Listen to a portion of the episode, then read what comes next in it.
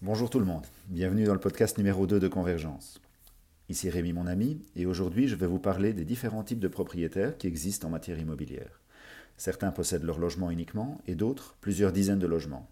Comment vous positionner dans cet échiquier? Dans ce podcast, nous allons aborder les différentes logiques qui peuvent apparaître pour les propriétaires et estimer les objectifs de chacun comme gestionnaire ou comme investisseur. Il y a d'abord le propriétaire de logement unique, qui est propriétaire uniquement de sa propre habitation. Le multipropriétaire qui a déjà constitué un petit patrimoine immobilier mais qui n'en fait pas son activité principale. Ou encore l'investisseur immobilier comme par exemple les promoteurs. Mais il existe également d'autres profils particuliers. Revenons au premier, le propriétaire de logement unique. Le propriétaire qui n'achète que son logement est souvent confronté une seule fois à l'achat d'un bien immobilier et ne connaît pas toujours les normes à respecter pour les différents aspects de son bien, ce qui amène régulièrement à des non-conformités de l'immeuble. Celles-ci ne sont presque jamais détectées avant la vente de nombreuses années plus tard. Quels sont les avantages à être propriétaire de son bien? Posséder son immeuble limite fortement le risque de paupérisation lié à l'âge et au revenu de la pension.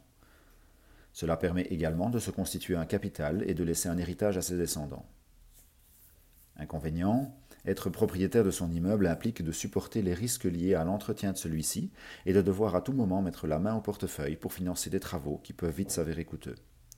Être propriétaire de son immeuble diminue la mobilité et les changements de vie. Le multipropriétaire.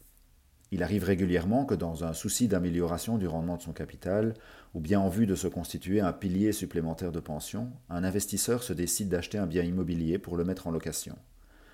Cette aventure peut s'avérer être une affaire très intéressante, surtout au regard des taux d'intérêt que les banques offrent depuis une dizaine d'années. Malheureusement, il ne faut pas investir tout à fait à l'aveugle. De nombreuses réglementations sont à respecter. Ne pas tenir compte de celles-ci peut coûter cher au petit investisseur qui risque alors de perdre une grande partie de sa mise de départ. Un autre type de petit investisseur est celui qui décide d'acheter un logement pour ses vieux jours et de le louer en attendant de l'utiliser.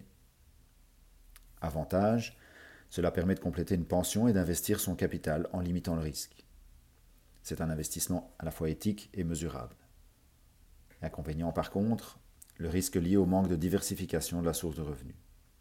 Ce risque de devoir engager des frais de rénovation à tout moment, idéalement un propriétaire doit se créer un compte de réserve sur lequel un pourcentage des revenus sera versé en vue d'une future rénovation. L'investisseur immobilier maintenant. L'investisseur immobilier est souvent passé par les deux premiers rôles, étant à augmenter son patrimoine. Il doit alors commencer à se poser la question du type d'immeuble dans lequel il souhaite investir et à la diversification de son patrimoine. Celui-ci ne doit pas perdre de vue que son patrimoine immobilier doit connaître une croissance en lien avec les revenus qu'il tire de ce dernier et que les investissements risqués doivent être contrebalancés par des investissements en bon père de famille. Le maître mot, diversification, dans ce type de logement et dans l'environnement. Dans cette manière, il limite les risques par perte de paupérisation et dans un quartier ou d'une commune, mais augmente aussi la chance de prise de valeur d'un quartier par gentrification. Acheter plusieurs immeubles plutôt qu'un immeuble de taille plus importante tend aussi à réduire les risques pour le capital, incendie, mauvais locataires qui font fuir les autres, salubrité par remise en cause par le fait du locataire ou du propriétaire. Les avantages multiplication des sources de revenus et diminution du risque, potentiel de revenus élevé. Inconvénient, la gestion devient lourde, voire contraignante, et peut devenir un travail à temps plein.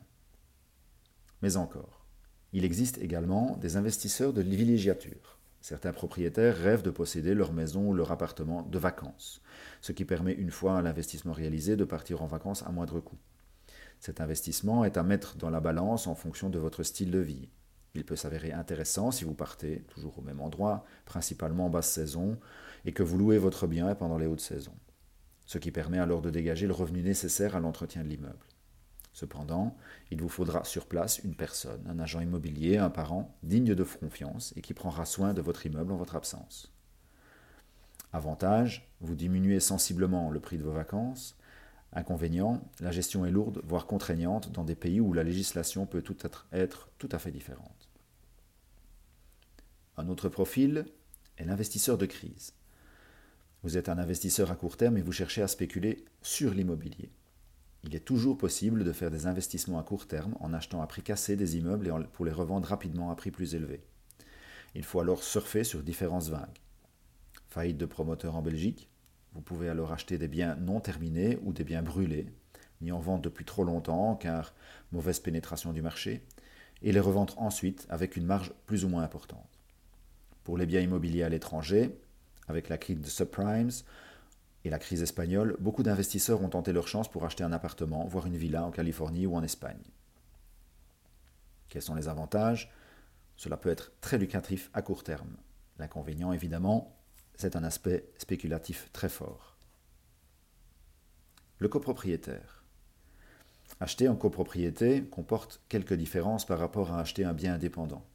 Il est important avant de se lancer de savoir si cette aventure peut vous convenir. Et là, je vous invite à écouter le premier podcast publié la semaine dernière. Être en copropriété suppose de disposer d'une assemblée générale de copropriété et de nommer un syndic, professionnel ou non, pour gérer celle-ci. Vous devrez assister au minimum une fois par an à l'assemblée générale de la copropriété. Cette assemblée décide de la manière dont votre immeuble est géré. Les avantages, division des coûts des travaux des parties communes entre les différents copropriétaires et aspect plus communautaire de l'habitat. Les inconvénients sont une gestion parfois lente et non réactive, et vous n'êtes certainement pas libre de faire les travaux que vous souhaitez.